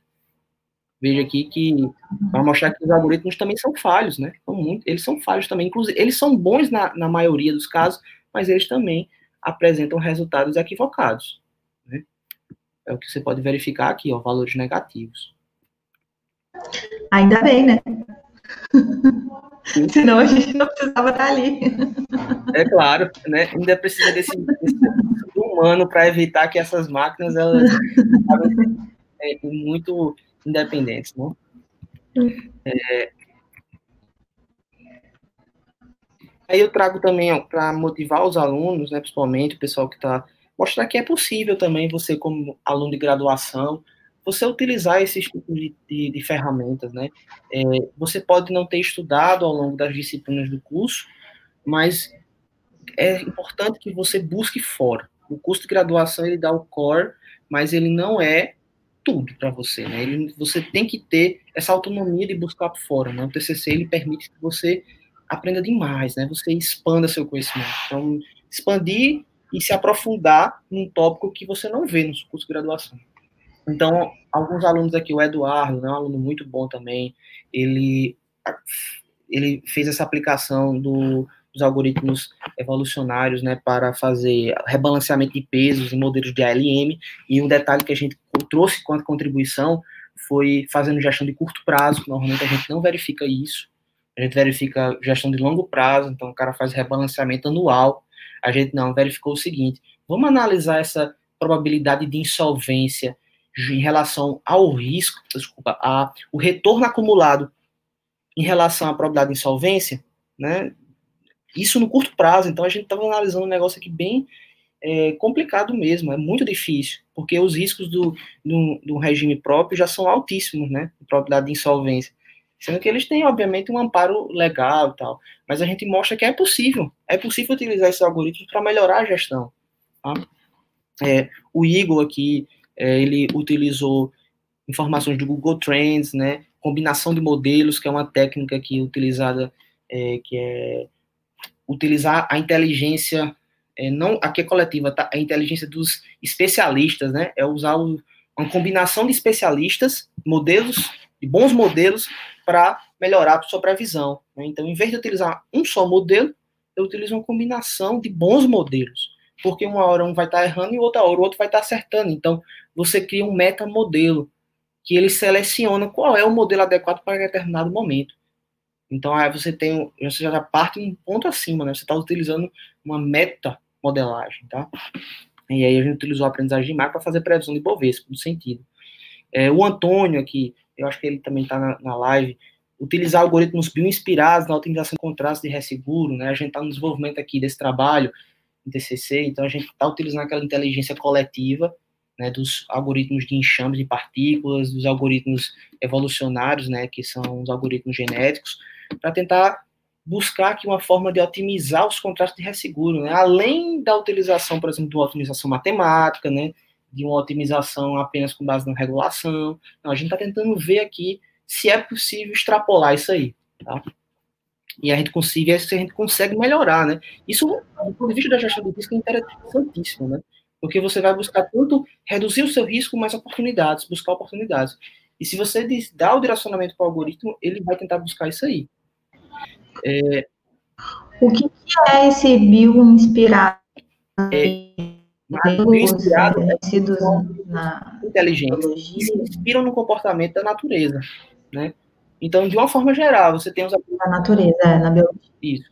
Que se inspiram, por exemplo, na, no, é, na evolução, né, do comportamento da evolução, que são os algoritmos genéticos, que são indivíduos. Isso é interessante porque os, os, os, os indivíduos, eles são é, elitistas, então você tenta.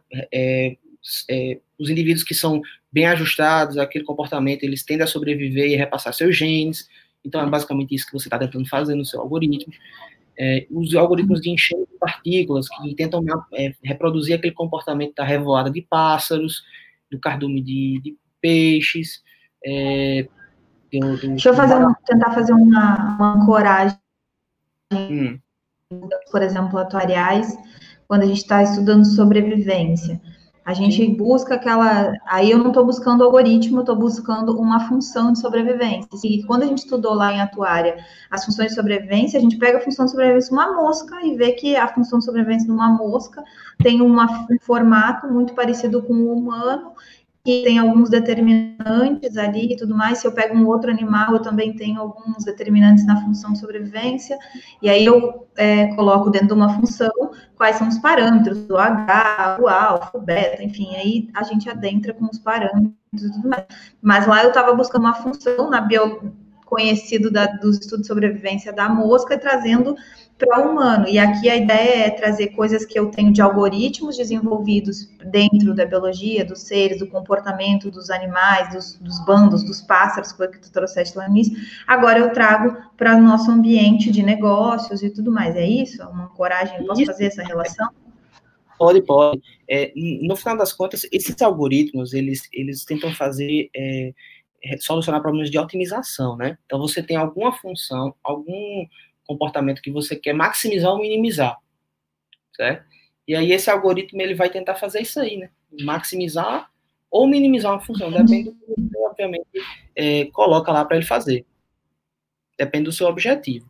Mas esse bioinspirado é o seguinte, o cara tá, tava estudando, tava, tava, estudava né, um comportamento de, de animais, comportamento coletivo, e verificou, peraí, será que a gente não consegue criar um algoritmo que, representa, que consegue é, é, reproduzir esse comportamento, porque esse comportamento é um comportamento que acaba otimizando aquele tipo de é, atividade que eles estão realizando.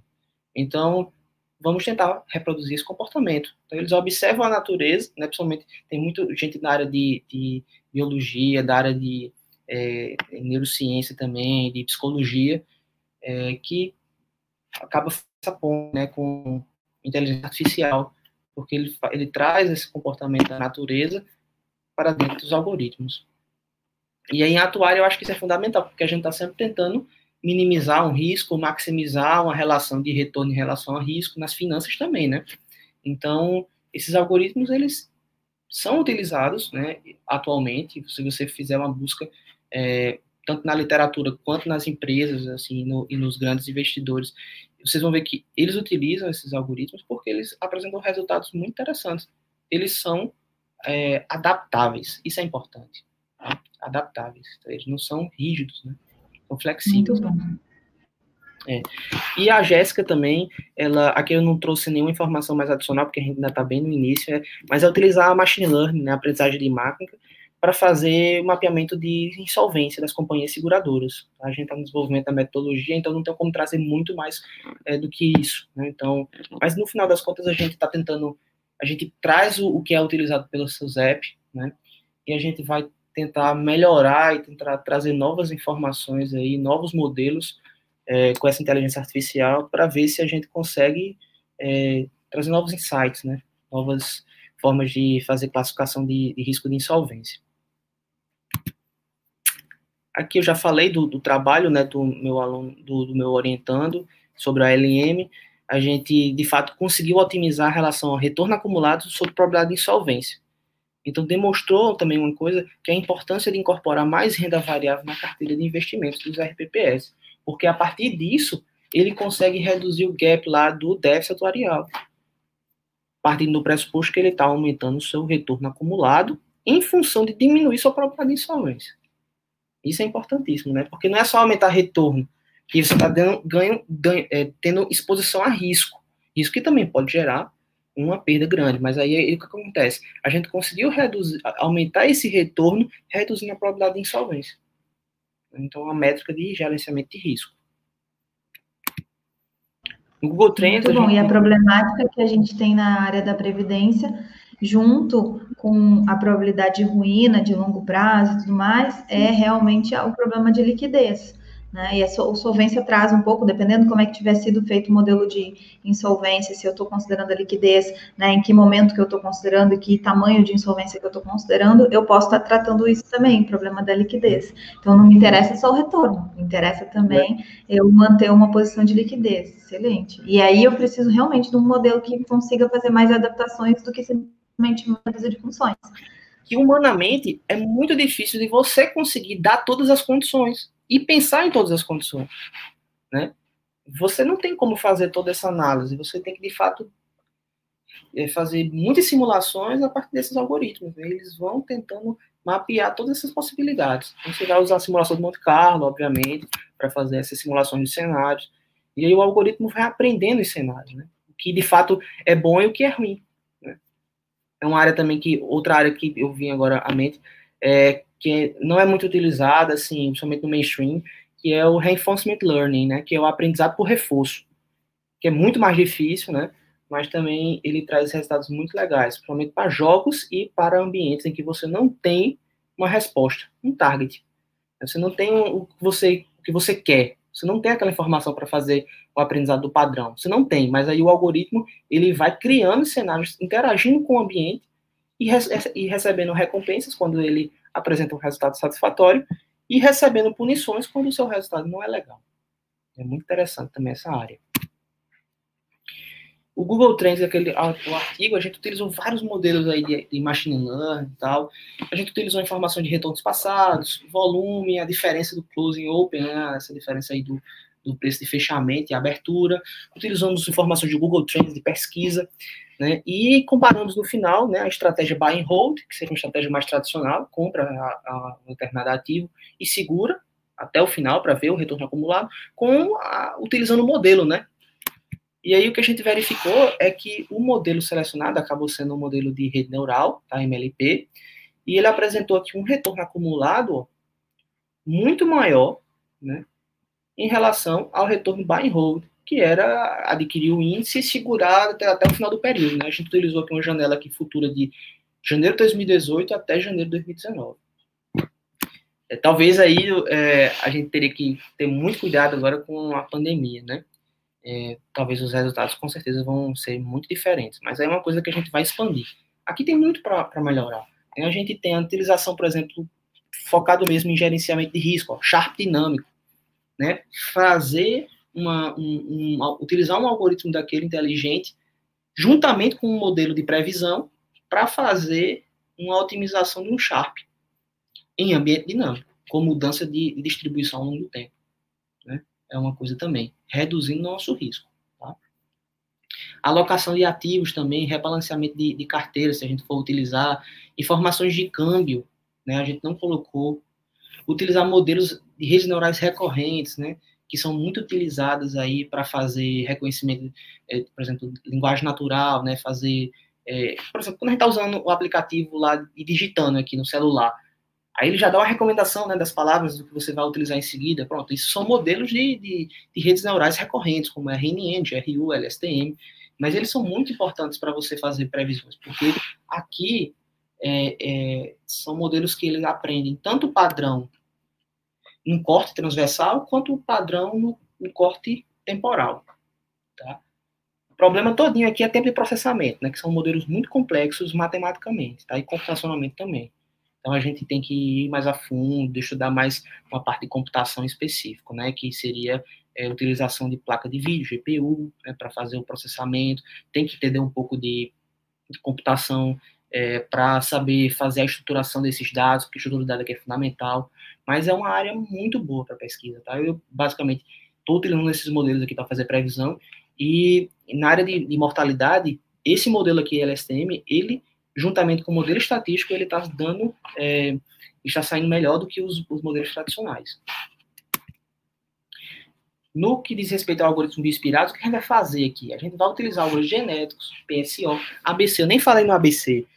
É, o ABC é um algoritmo que é, reproduz o comportamento do enxame né, de, de, abelhas na colônia, né? Na colônia de abelhas. Você tem é, todo aquele comportamento das abelhas, tem a abelha operária, a abelha rainha, né? Tem as trabalhadoras que vão trabalhar, trabalham e outras que estão explorando. Então você tem uma coisa interessante que é você não fica preso em mínimos locais das funções, porque você tem determinados indivíduos, partículas naquele seu algoritmo que estão explorando independentemente de, de bons resultados.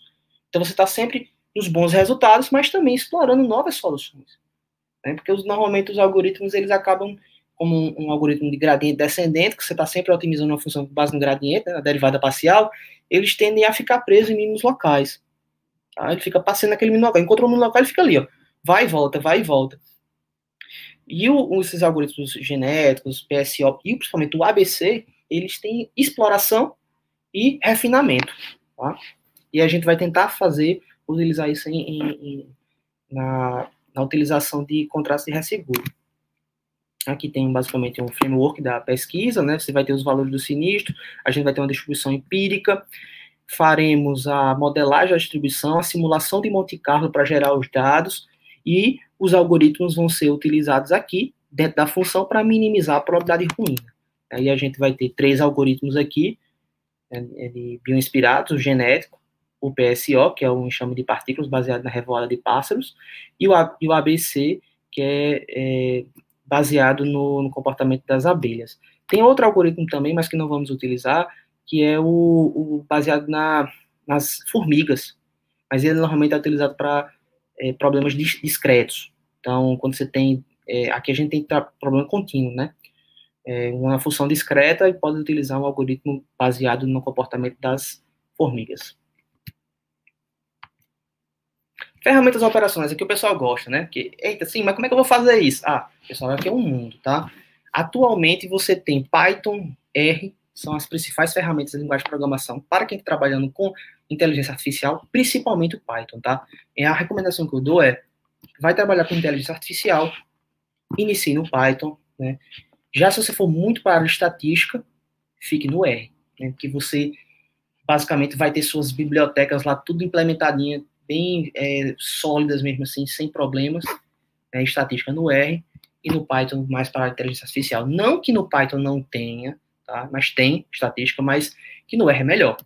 E no R também tem na área de inteligência artificial, sendo que no Python vem primeiro, e no Python tem uma comunidade muito maior para você tirar dúvidas. Então, a gente tem que ver isso também. Hoje a gente tem um desenvolvimento da linguagem Julia, é, que é uma linguagem mais recente, mas que ela é muito boa porque ela soluciona dois problemas área de computação que a gente tem, que é problema de performance e problema de, é, de usabilidade, né? Ou seja, do quanto ela é fácil de se utilizar. Por quê? Porque quem é que é performance vai para C, C++, sendo que é muito difícil de você escrever um código. A produtividade cai demais. Então, pessoal utiliza Python, mas tem limitações. Usa R, tem limitações, que são linguagens de fácil utilização, mas que elas têm um teto, um teto de performance que você não consegue atingir. E aí, para você melhorar, você vai ter que o quê? Ir para C, C++. Então, o back-end, vamos dizer assim, né? O, o, todas as funções implementadas que são otimizadas em Python e R, normalmente estão em C, C++. Em Julia, você não precisaria disso, porque é uma linguagem que ela é dinâmica, ela é simples também, você não precisa estar declarando tipos das variáveis, você não precisa estar é, trabalhando com toda a complexidade de, de relação entre os objetos, tá? Simples, e ela tem performance quase que comparável a C, C++. Porque ela tem uma, ela é uma linguagem mais moderna, ela tem é, um, um, design muito mais, é, vamos dizer assim, otimizado do que Python e R, que são linguagens aí com 30 anos de existência, tá? Aí eu trago também aqui um, um, algumas bibliotecas e frameworks que vocês podem utilizar para inteligência artificial, estatística, né? Em Python, trago os mais utilizados, ó, Pandas. Pandas é a manipulação e visualização de dados. Se for trabalhar com Python, você vai usar Pandas. NumPy, né, que é para trabalhar com operações de álgebra linear, operações utilizadas. Felipe. Deixa eu descontrair agora. Agora os animais estão até nos nomes já. É. é. Coisa boa, né? É. Manda. Mas tem uma é, Júlia aí, é. aí salva, que seres humanos entraram na é, os nomes são legais. O, nome da, o pessoal da computação, eles sabem vender, eles são muito marqueteiros nesse ponto. Porque tudo tem um nome assim. Se você for ver, por exemplo, para trabalhar com, com a programação, você tem é, Júpiter, aí o outro tem Juno. Aí é, é, tudo nome assim que você se lembra mesmo quando você escuta Julia, a linguagem Julia, né? Python, que é. Você lembra lá, associa logo a, a cobra, mas não é a cobra, vem do, do seriado Monty Python, né? Que é, o, o idealista linguagem gostava, então ele botou esse nome Python em relação a Monty Python, não a, a cobra, tá? Mas aí a cobra ficou, né? Exatamente. É, aí você tem, quer trabalhar com ciência mesmo, assim, computação científica em Python, NumPy, SciPy, né, são otimizadas em C, são, são, são muito otimizadas, tá? Você tem Stats Model, né, que traz muita a lógica aqui do R, da estatística do R para Python. Então, se você for trabalhar com Python precisar de estatística, você vai utilizar SciPy Stats Model.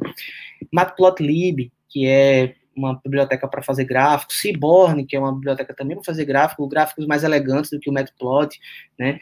Para machine learning, você tem o scikit-learn, que é fantástico, né?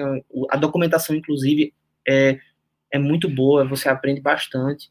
O Keras, que é uma, uma uma API do TensorFlow, né, aqui onde você desenvolve modelos de forma muito dinâmica e simples. O TensorFlow já é, o back, é, um, é mais embaixo, né, mais próximo da máquina do que o Keras. Então, é como você escreve tensores, é uma linguagem para trabalhar juntamente com a placa de vídeo. Hoje, o 2.0 é mais tranquilo.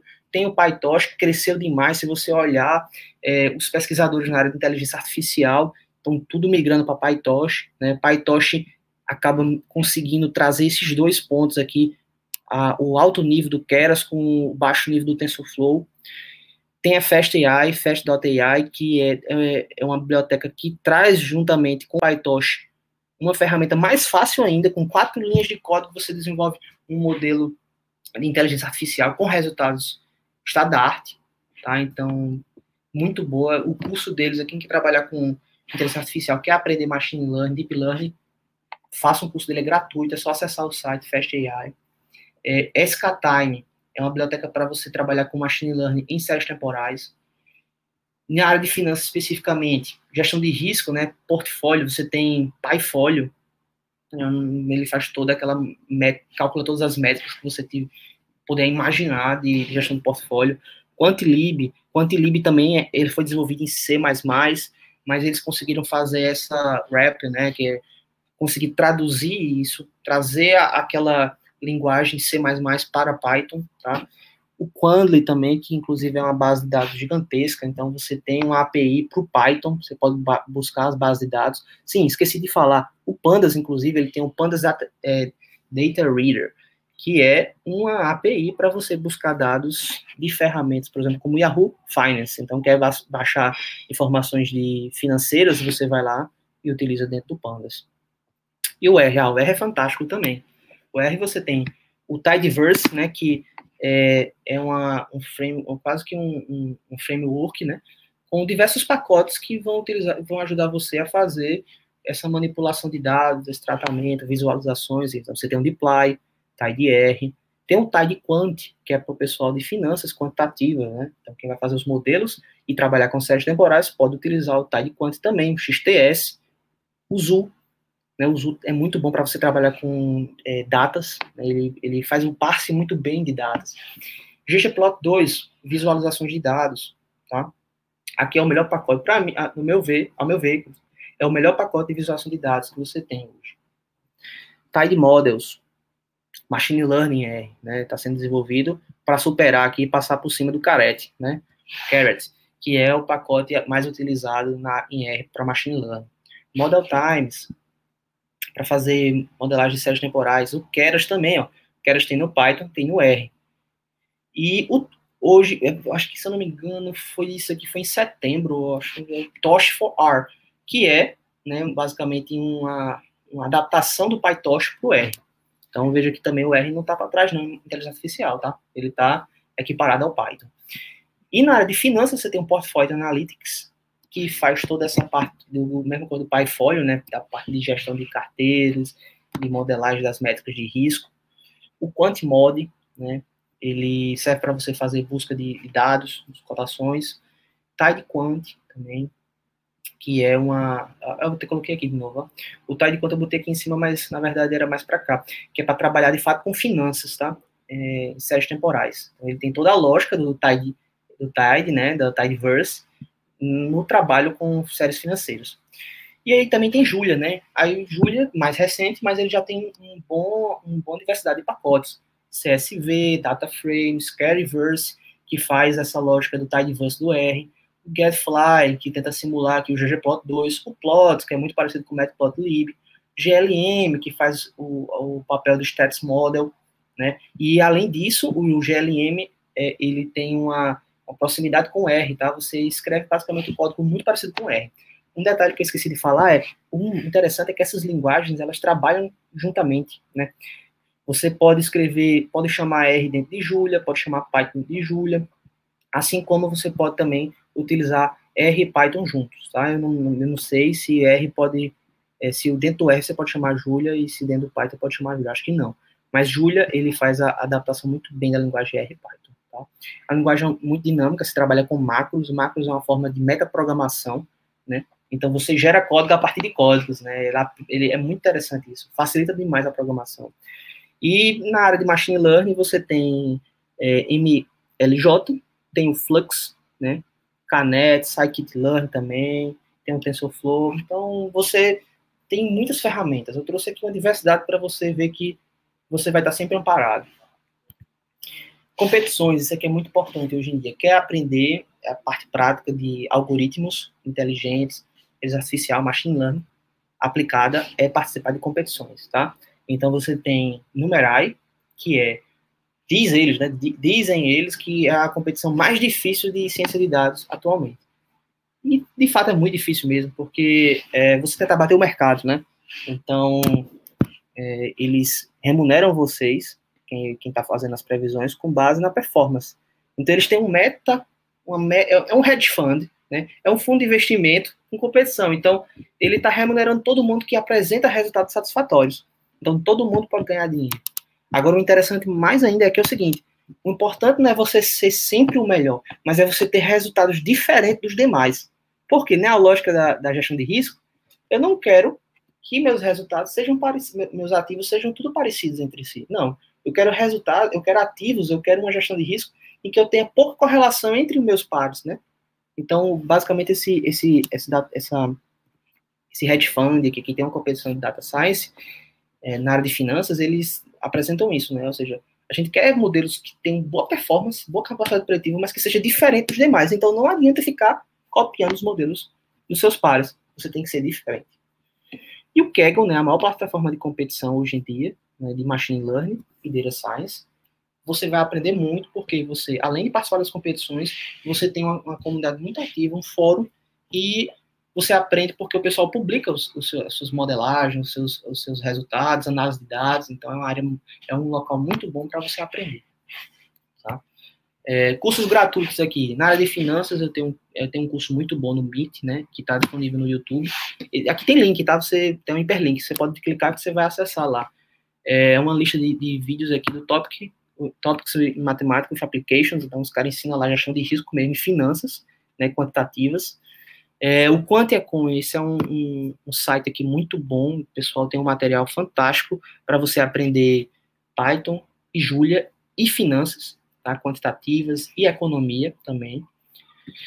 É, e esse outro repositório aqui é um repositório para aprender Python, né, para negócios, para analista de negócios e traders, né, que é do JP, do JP Morgan, tá? É um treinamento que eles têm e eles ensinam lá a linguagem Python para quem está querendo buscar essa, essa desenvolvimento nessa linguagem, tá? E aí, minha apresentação termina aqui, né? Mas eu ainda estou aberto para dúvidas. Quem quiser perguntar alguma coisa, fica à vontade. Meu e-mail tá, tá no slide, tá? Então, qualquer coisa que vocês precisarem, podem entrar em contato. Muito bom. Eu até acabei de botar no chat aqui que os links todos estão disponíveis ah, no, no, arquivo, né? Então, quem quiser ir lá, o, o arquivo que eu disponibilizei, eu deixei que ele ficasse com os links. E aí eu vou botar aqui de novo o link do Telegram, para quem não está lá ainda, pode ter acesso a todas as lives anteriores. A aula não foi só uma explicação, foi uma aula. Eu tenho uma pergunta do Tiago, na área de finanças, quanto na área de gente está utilizando últimos. Fez. Se alguém tiver mais alguma pergunta para fazer. Oi, Mário, pode fazer a pergunta para eu dar uma, uma lida, certo? Como evitar que a validação do modelo baseado num ciclo, num caminho aleatório, um intervalo de tempo qualquer, não seja enquadrado na falácia da amostra suficiente? É, a gente tem que trabalhar, de fato, com um grande conjunto de dados e com diversos candidatos. Então, quando a gente está trabalhando com modelos de inteligência artificial, ele não produz só um resultado, ele produz diversos resultados, porque as inicializações são aleatórias. Né? O, o, algoritmo ele inicia aleatoriamente, como a gente não sabe de nada, a gente vai aprender. Então a gente começa errando, mas aí com o passar dos dados, com o aprender dos dados, a gente vai melhorando, melhorando, e isso é validado dessa forma, a gente valida fora da amostra. Agora, obviamente, se não tiver padrão e se a quantidade de dados for pequena, você vai incorrer num erro né, muito grande. Isso é normal. Né? Eles também não são oráculos que vão adivinhar o futuro como sem, sem informação nenhuma, não. Eles aprendem com base no passado. Muito bom. E, Paula, quer responder essa também, em relação a quando a gente tem um modelo uh, em finanças, a gente tem os testes, né? Aí, se a gente estiver dentro dos modelos mais tradicionais que não usam algoritmo, a gente tem os testes, né? Como é que é esse cuidado?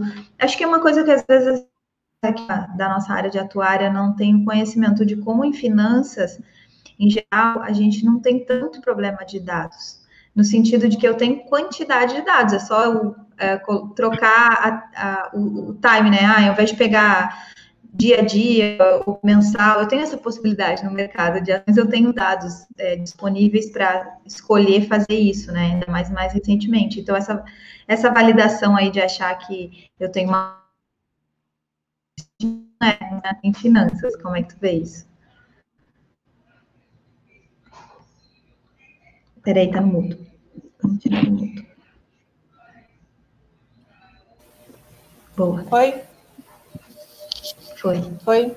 Então, nesses modelos mais tradicionais, é, principalmente em finanças, os modelos eles, eles acabam por, digamos, melhorar essa eficiência no sentido dos, dos testes econométricos que precisam ser, ser feitos para validar os, os, os resultados e tudo mais. Mas é, é importante que uma coisa que a gente tem que, assim, que chama muita atenção, e quando a gente está usando esses modelos, é, a tendência é que a gente se perca no propósito do porquê que eu estou usando aquele determinado modelo. E aí a gente entra na parte muito mecânica da coisa, porque ela é ela instiga, ela é fascinante, você aprende um, um mecanismo diferente de controle ali, mas você acaba se perdendo porque está distante daquele seu objetivo, distante daquele propósito. Então, à medida que você tem a evolução desses, desses modelos econométricos, alguns modelos econométricos eles trazem, digamos, uma certa flexibilidade na hora de, de testes estatísticos que me faz é, comprovar ou validar aquele resultado obtido ali. Porém, o que a gente, o que eu chamo sempre a atenção é que esses, mesmo esses modelos mais tradicionais, que foi inclusive, digamos, a parte que eu apresentei, mesmo esses modelos mais tradicionais, a gente não pode perder que são modelos que, que a gente está se aproximando da realidade naturalmente, todos os modelos econômicos é uma aproximação da realidade. Então, se eu tenho isso em mente, tenho essa conscientização que é uma aproximação da realidade, eu preciso sim colocar na minha, digamos, na minha carga de trabalho os testes econométricos que, que, que, validem aqueles resultados ali, mesmo que você esteja muitas vezes utilizando modelos mais avançados. Mas é preciso que você valide com outros testes. Por quê? Porque eu sempre estou tratando de uma aproximação. Então, mesmo que em finanças nós, nós tenhamos uma base de dados muito grande, que de certa forma dá um conforto, que digamos, ah, saiu agora no Forto um novo modelo econométrico, mas isso são aproximações que nós utilizamos. E nós precisamos de informações mais fidedignas possíveis próximo da nossa realidade. Então, a gente não pode, hipótese alguma, descartar é, testes que comprovem aqueles, aqueles resultados inicialmente obtidos. É o que a gente chama do jogo do desconfiado. A gente faz um teste, aplica um modelo, daqui a pouco a gente aplica um teste para saber se aquele resultado é bom, e a gente aplica outro para saber se aquele primeiro resultado é bom, e você cria um ciclo. Mas ele é importante porque você está tratando de dados de aproximação. Né? Sempre vai ser assim, sempre, é, independente é, da evolução do modelo. Isso é muito bom que Paula tocou nesse ponto, porque inclusive com os algoritmos a gente utiliza testes estatísticos, então estamos sempre utilizando os testes estatísticos para validar nossos resultados. Né? Não é só a produção da previsão, a produção de uma recomendação, a produção de um modelo de classificação, de segmentação de risco, mas é a aplicação também da estatística, né, inferenciado. A gente vai fazer testes estatísticos para validar aqueles resultados, para garantir que estatisticamente você tem diferença. Não é só produzir a previsão e chá, morreu. Não, mas a gente tem que testar. É, né? exatamente. Isso aí. É, ah, adorei o, adorei o conteúdo, adorei o, a interação também de quem estava aqui hoje. A gente teve recorde, fiquei falando no início da nossa, da nossa live que a gente teve recorde de comentários de boa noite e tudo mais, então especial aí para os alunos também de, de atuariais que estiveram presentes aqui, um agradecimento especial, porque realmente fizeram essa colaboração muito importante, e eu vou botar aqui na tela para a gente, obrigada, o convite da gente tradicional para vocês se inscreverem no canal, ativarem as notificações para receberem os, os, o, a, o aviso, né, de início da live e da, também com 30 minutos de antecedência. E convidar para vocês, olha só, na próxima segunda-feira a gente vai falar das novas abordagens de níveis de PLA, de patrimônio líquido ajustado, para falar da regulação de risco de liquidez com o César Neves. Essa live aqui, ela está imperdível. A Suzep, essa semana, colocou, teve já alguns conhecimentos e alguns conteúdos trazendo o risco de liquidez, mas no nosso network atuarial a gente tem a possibilidade de se desfazer dessa, dessa, desse lugar que a gente ocupa, às vezes, dentro ou de um órgão governamental ou dentro de uma empresa e poder falar como profissional, atuariar, atuário que somos, conhecedores, pesquisadores. No caso do César, professor também da UERJ. Então, a gente consegue aqui falar, inclusive, é, fora da fala uh, de assim, institucional, né? Então, nosso, nossa, a gente vai ter essa possibilidade de debater a, a, regulação do risco de liquidez sem estar instituído, sem estar é, vestido da fala institucional, ou seja, falando da técnica atuarial que está por trás de tudo isso. Vai ser imperdível, marquem na agenda segunda-feira o nosso almoço atuarial. Estou muito feliz com esse conteúdo que vai ser na próxima semana. Na quarta-feira gente live também, eu vou antecipar qual é o assunto, porque vai ser surpresa. Gente, esse foi o Atuária e Gestão de Risco Podcast. Eu sou Maris Carolina, estive aqui hoje com o professor Felipe, com a professora Paola. A gente falou sobre gerenciamento de risco em finanças e a gente teve essa possibilidade também de falar sobre algoritmos. Ah, deixa eu botar a gente aqui na tela sobre algoritmos uh, de inteligência artificial. Então, o, eu super recomendo que vocês realmente olhem o material com os indicativos e olhem aquele segundo ou terceiro slide da, da Paula. Eu, se fosse vocês, fazia, faria o quê? Eu voltava nessa live, que eu voltava ali embaixo, botava lá no slide inicial e tirava um print daquela tela, posta nas redes sociais, se você quiser, nos marca também, mas ficava com aquele, com aquele framework ali para lembrar, ele é muito, ele traz muita clareza na hora de explicar, eventualmente, de gestão de risco para alguém que não é da nossa área, que é de áreas afins, e também seguiria todas as indicações do professor Felipe de como é que a gente, é, quais são as principais, é, é, principais né, os programas, toda, toda, toda o, o, o caminho já que ele indicou para a gente aqui. Tá bom, gente? Felipe e Paulo, obrigada. Senão a gente encerra. Tá, eu agradeço muito viu, o convite e participar aqui para compartilhar esse conhecimento, né, que eu estou aprendendo também, né. Eu gosto muito e espero que vocês utilizem. É, bom, eu agradeço mais uma vez, tá, Maris? Adorei participar aqui com, com vocês. Fiquei muito feliz com o convite, principalmente o motivo do convite, né? É, foi, foi muito Sim. gratificante para mim. É, bom, aqui foi só uma palhinha, só para instigar os alunos nesse mundo de pesquisa. Acho que ficou interessante por conta dessa, assim, desse lado que a gente levou, né, é, das pesquisas. Espero que eles que, que, que instiguem eles mais ainda do que, do que já, já, já se revelam, né? Então é isso. Muito bom. E, ah, para finalizar, embaixo desse vídeo aqui, a gente tem, eu os links, eu deixei do LinkedIn, do Felipe também, é, deixei o nome completo direitinho ali da Paula, vocês podem buscar eles, é, tirar alguma dúvida, eventualmente. A gente está num universo aqui um pouco menor, então a gente consegue atender todo mundo uh, dentro do universo atuarial. E eu também deixei o link da lista do curso de IFRS, de IFRS 17, né, as normas, contratos internacionais online, que eu tenho, tem uma turma que vai abrir em dezembro, então o link da lista de espera está aqui embaixo. Uh, quem tiver interesse pode se inscrever lá na lista de espera.